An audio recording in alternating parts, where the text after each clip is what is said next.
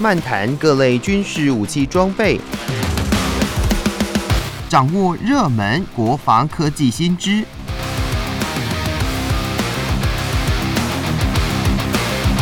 军武说早安，陪您一起领略国防知识力量。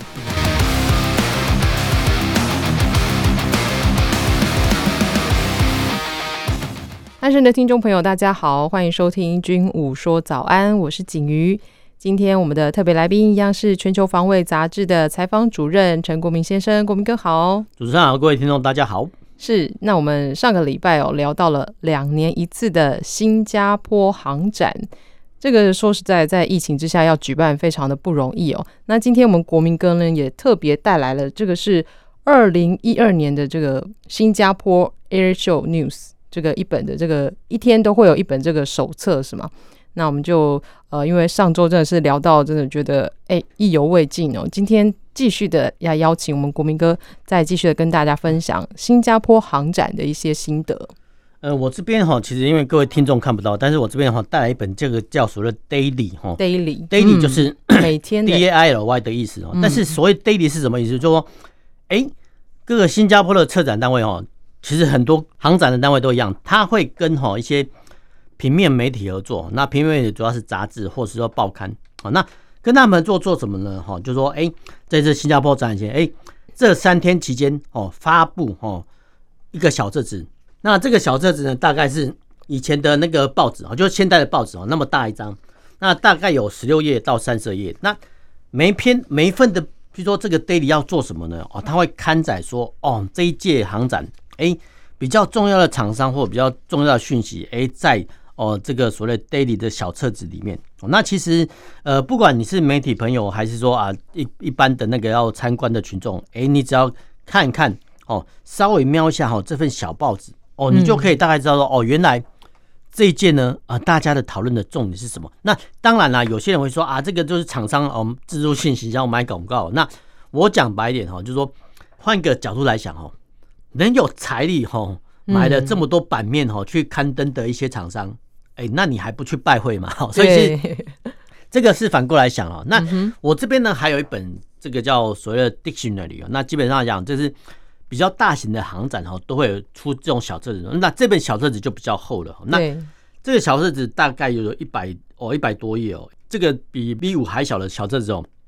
它主要是刊载哈，就是说各个厂商的一些简介。那换句话说呢，就有点像哦，就是比较有 年纪的朋友就大概知道说。以前的电话簿，哦、电话簿就是说电话簿的缩小呃三四倍哦，这个东西呢放在会场上哦，让你哦索取。那这个呃小的电话簿有什么呢？哦，除了厂商的呃各个摊位的简称之外呢，哎，其实它还有说啊，这个航展的配置图哦。那配置图我们之前讲过哦，其实呃不管是媒体啦，或者说一般朋友去一个航展，哎，最重要的是哦，不是看说啊哪个厂商比较重要，最重要的是。你要先看急救站在哪里哦，然后你要看厕所在哪里，然后你看呃，万一好，比如中午啊吃饭在哪里，然后呃有些地方有架设饮水机哦，那这些点要先看哦，因为出门在外呢，确实哦有一些偶尔会有不便哈，或说需要急救的地方哦，那你拿到哈这种小册子的时候，哎，先把哈这个场地图先瞄一下哦。那我讲白一点，就是说你把它当做一个逃生指南哦，这样去想也可以哦，因为其实。出门在外，说真的，除非你有伙伴啊，不然的话，通常是单打独斗。那呃，就算你出门哦，在外哦，除非是两个人一起逛，否则的话呢，很多时间往往是一个人哈去逛摊位哈。那其实我觉得大家不管是出外采访或旅游啊，人身安全是比较重要哈。那不管是 daily 给媒体用的，或是说这种小册子哈，给自己呃来参考用，我觉得。如果大家哦等疫情呃稍微减缓之后要出去看展的时候，这两个东西可能要先哦予以先呃索取，然后先去翻阅。那当然啦，呃比较用功的朋友可以在事前哦去上呃这个航展的网站说去 download 哈一些场地配置图啦，或者说想一下说哎你到底要呃先去拜访哪个厂商，或者说这个是所谓的 daily 跟所谓的小册子的功用。那其实呢，我们刚才呢讲到哈这种所谓的 daily 哈。哎，其实，在这一届的新加坡航展就看得到啊。那其实这一届的新加坡航展，我我们是还没有收到了，因为我们的应该说我们的特派员哦，其实还在隔离当中，嗯、所以 对他有拿到哈一个 daily 哈、嗯，那 daily 的话，其实他有呃一个报道哈，就是写蓝毛飞弹哦、嗯。那这个蓝毛飞弹呢，其实是以色列跟呃新加坡厂商合作的一个新的反舰飞弹哦。那像呃这种蓝毛飞弹的报道啊，他就先哦刊载在所谓 daily 上哦，所以其实你可以看到，比如说像前两周哦，《青报》哦也有看到哦这个所谓的蓝毛飞弹报道，其实应该的来源哦都是这样子哦。那除了哈这个呃像航展厂商哦推出的 daily 之外，哎，其实各大的厂商哎，他们其实也会在自己的网站上发布新闻稿。那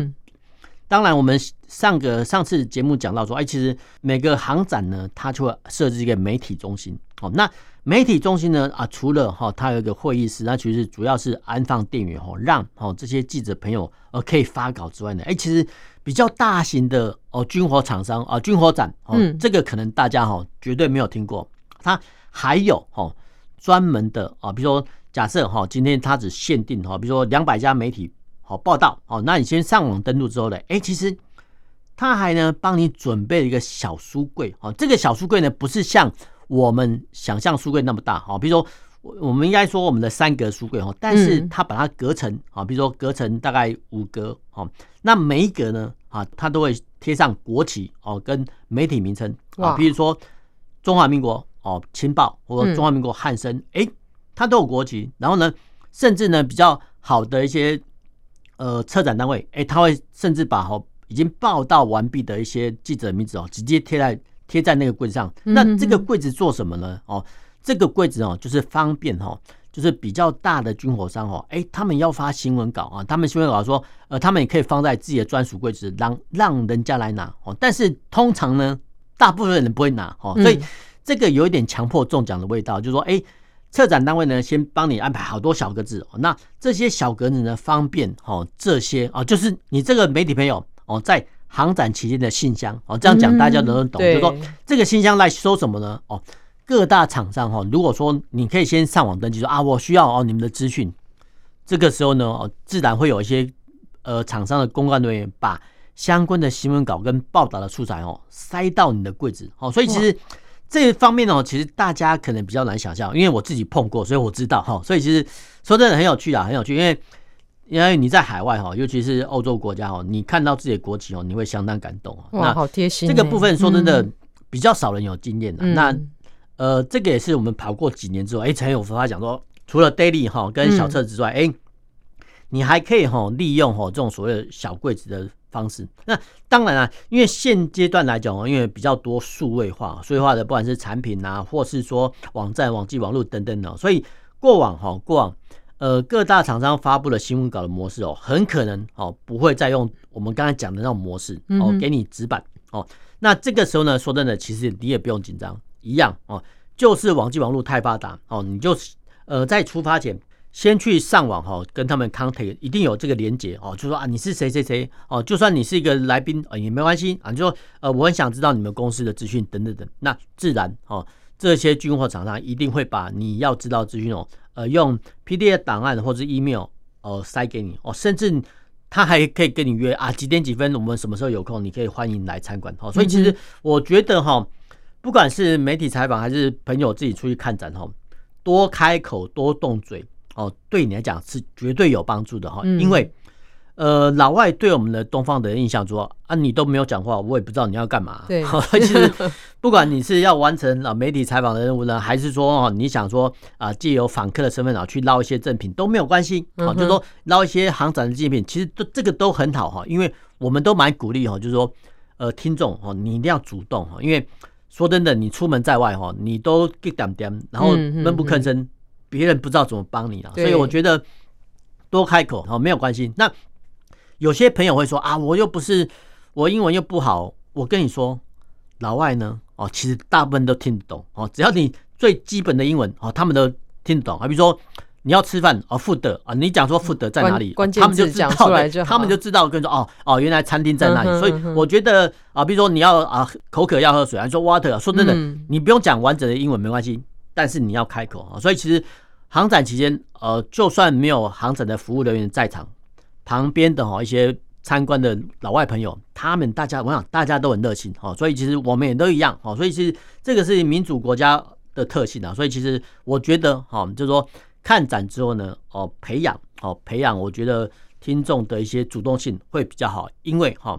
人活着就是要动哈，那活着就要动了。我我们刚才讲的一些 daily 或是小册子呢，只是缩短哈你去参访的时间哦，那剩下的时间要做什么呢？其实还有很多东西要做哈，譬如说 户外的飞机哈，你走过一圈哦，走个停机坪晃过一圈。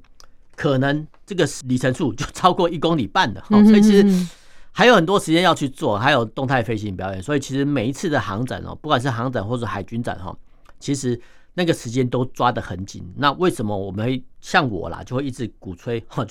媒体朋友呢，你不要稍事歇息，要赶快去追你的完成你的工作。那一般的朋友呢，我们也是鼓励说，你尽量去看哈，因为你看的时间有限哈，你总不能说啊一。第一天看这个，然后第二天又看这个，这样就失去你呃出国的目的。我觉得哈，不管是媒体朋友啦，还是说啊你自己去参访的听众，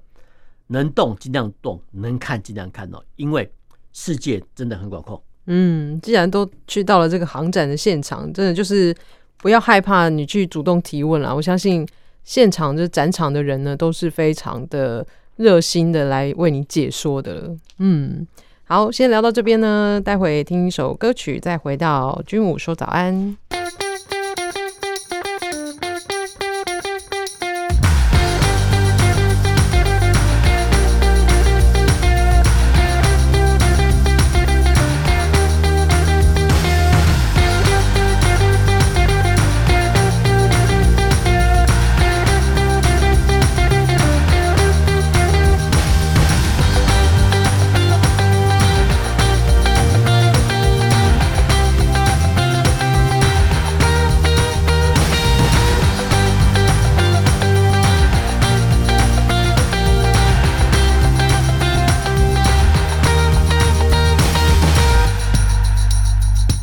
欢迎回来，军武说早安，我是景瑜。节目继续要分享的另一个 军事新闻是，呃，我们临近新加坡，就是这个马来西亚哦，就是在军事网站呢，在二月二十八号报道了马来西亚的陆军接装了六架的 MD 五三零 G 轻型攻击直升机，未来渴望进一步的提升马国陆军侦察与空中密集支援的能力。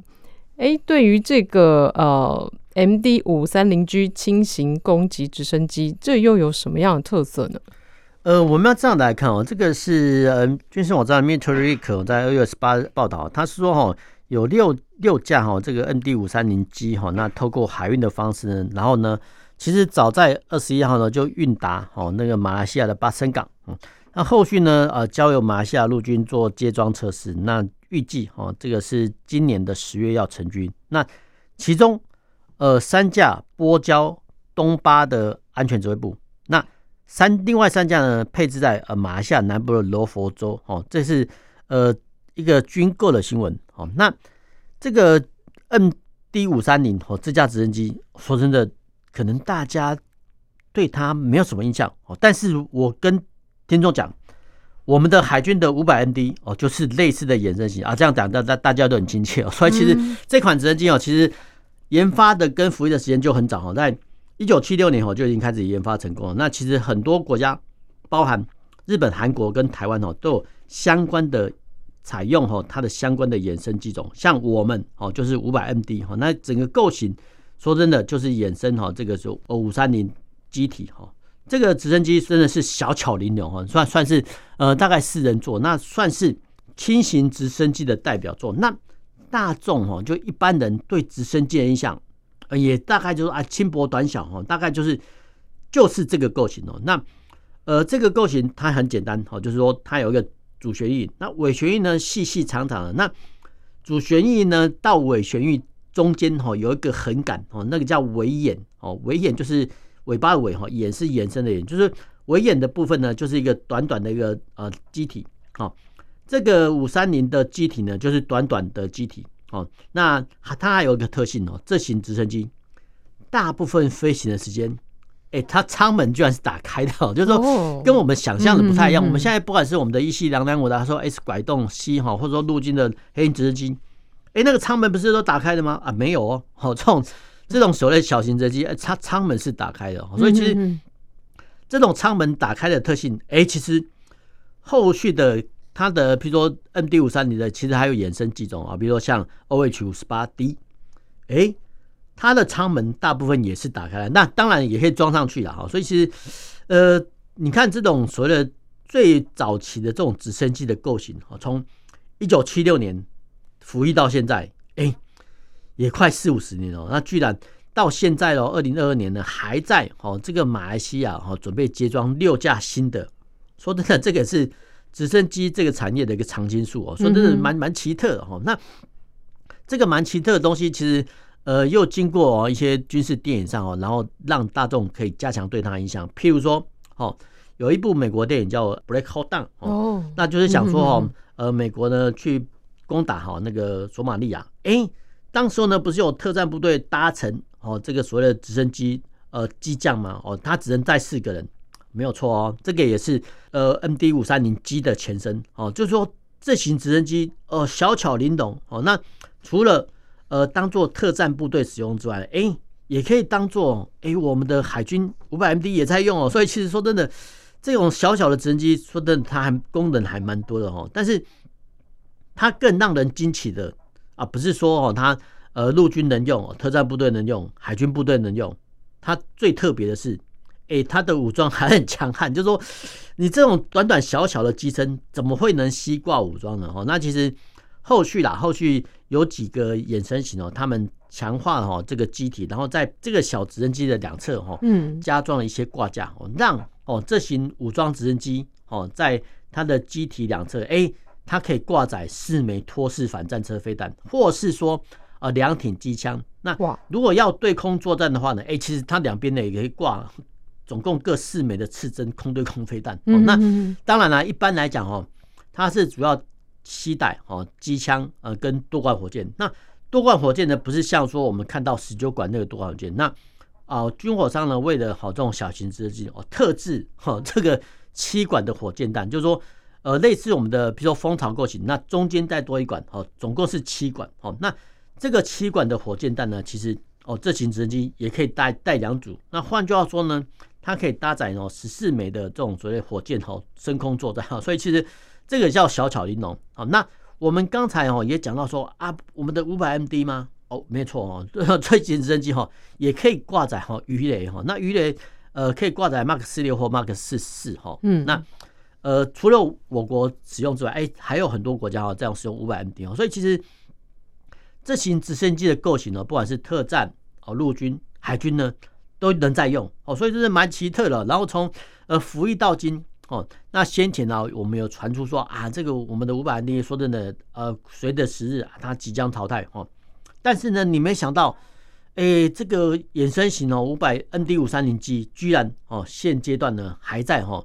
呃，马来西亚陆军要接装。那回到马来西亚说的陆军接装哈，那马来西亚陆军哦配置 ND 五三零机哈，它只配备了机枪跟火箭哦。那我们刚才讲过的哈，就是说反战车飞弹哦，跟刺针防空飞弹。呃，对马来西亚来讲啊，好像不太受用啊，因为好像打遍天下无敌手，他们也用不到这种这种东西哦。所以，呃，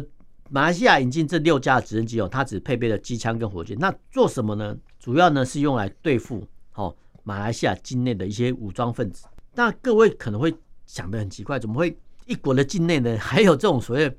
叛乱分子哦？那说真的哦，因为这个世界哈，真的真的太大了，有些地方的国家的政治情势。不是我们能想象的。那除了哈这些部分的反叛或游离分子之外呢，那现在呢，大部分哈比较着重于啊，比如说走私啊、偷渡哈呃的防范。那走私偷渡防范，虽然说现阶段哦有一些啊海关呐，或是说军警人员在查实，但是有时候呢，譬如说呃这些走私贩子的火力实在太强大了，那不得不求助于军队啊。那这个时候呢，哦呃这个像陆马来西亚陆军所配发的这种直升机。就可以派得上用场。那马来西亚呢？我们之前都讲过，分为东巴跟西巴。哦，那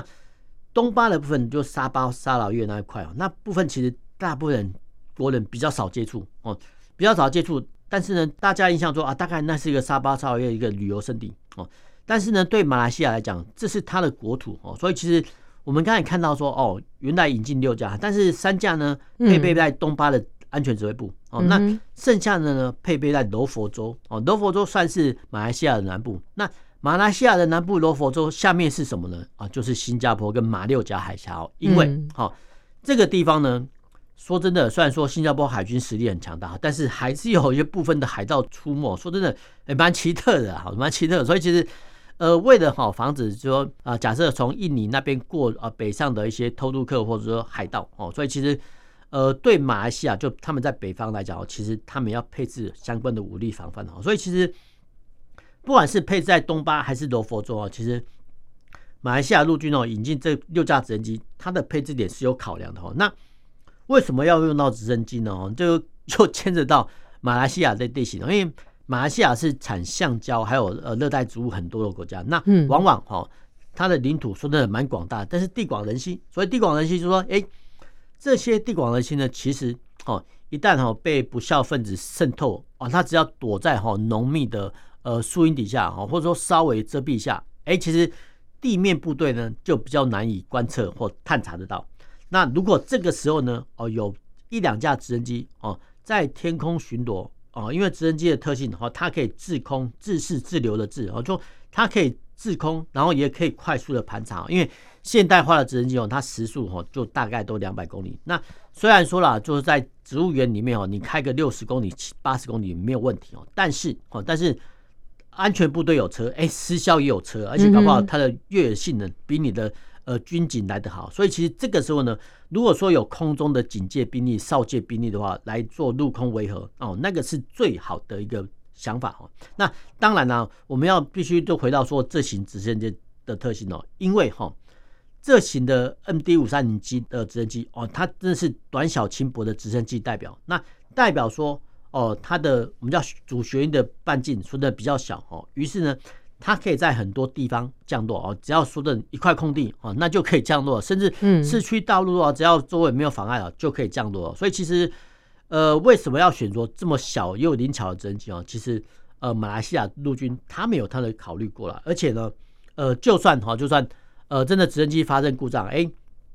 当哦这个直升机迫降之后呢，哎，只要后续呢，只要呼叫说啊，直升机的维修部哦，我维修部门，哎。派一辆呃重型拖车来，就可以把它拖走哦。而其实，所以其实，呃，这型的直升机来讲啊，不管是它从事搜救，还是说从事围剿，还是说迫降时候的被呃油修单位所呃回收，嗯哦，其实对马来西亚来讲哦，都已经相当方便。所以其实呃他们在接装哈这六架之前，其实之前已经接触过一批了。所以其实我们可以看到说啊，虽然说这型直升机哦服役很久，但是。他居然呢又找到他的生命的春天，这也是蛮奇特的。嗯，那这款直升机它的生命力就是非常的长久哦。不过说到这个直升机，我比较好奇的是，直升机它有办法隐匿吗？这个逆踪，这是一个好问题啊。因为基本上来讲哦，除了哈现阶段就物理特性来讲哦，除了像逆踪战机哦，他们呃机体呢做呃会反射哈雷达波之外呢，其实直升机来讲哦，除非哦，除非用呃逆踪涂料。否则的话呢，直升机的逆中特性通常是躲在树梢飞行。哦，树梢，树梢飞行的话，其实不管是对地面观测啦，还是说呃地面部队哦用仪器来观测，其实就比较难以扫得到。那当然啦，呃热影像影的话，其实一扫就可以搜出来哦。所以其实呃基本上来讲，直升机呢它是贴地飞行，但是不讲求逆中啊。但是他们的想法也很简单，就是说一旦被发现之后，好。我就用直升机上的火力呢，先行把敌军给收拾掉。哈，这是运用直升机的想法。嗯，好，那今天的军武说早安就跟大家分享到这里，也感谢国民哥的分享。那我们下周再见喽，拜拜。拜拜。